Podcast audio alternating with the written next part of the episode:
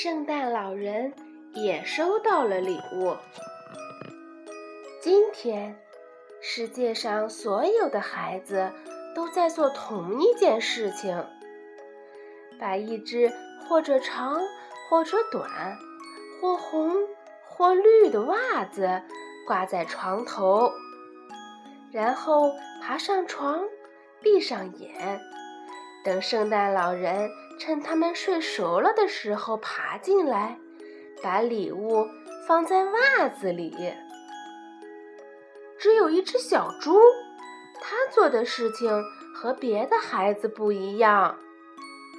它在床头挂的是一顶圣诞帽。小猪说：“年年都往床头放袜子，真没劲呐！难怪每年圣诞老人。”都只给大家差不多的礼物，不是玩具汽车，就是画册，再不呢，一定是一罐味道怪怪的糖果。我希望今年可以收到不一样的礼物。夜深了，到处静悄悄的，听得到雪花飘落的声音。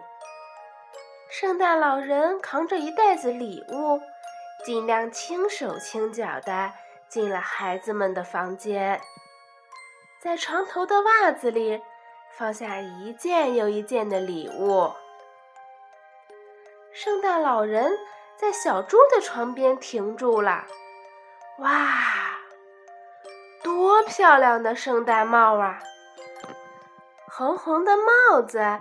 顶上结着绒绒的小球，下面镶着毛毛的白边儿，整顶帽子上还撒着银粉，在光线并不充足的房间里一闪一闪的。圣诞老人忍不住伸了手，摘下自己头上戴了好多年、旧了薄了的破帽子，戴上了。这顶漂亮的新帽子，不大不小，正合适，又轻又暖，真舒服。圣诞老人想，这一定是孩子们觉得我的帽子太旧了，特意送给我的。圣诞老人戴着新帽子，觉得好幸福呀！哎呀呀！幸福的都想掉眼泪了。圣诞老人把帽檐拉下来，再拉下来，遮住了脸，躲在帽子后面，稀里哗啦哭了个痛快。这是一个奇妙的圣诞节，连圣诞老人都收到了礼物。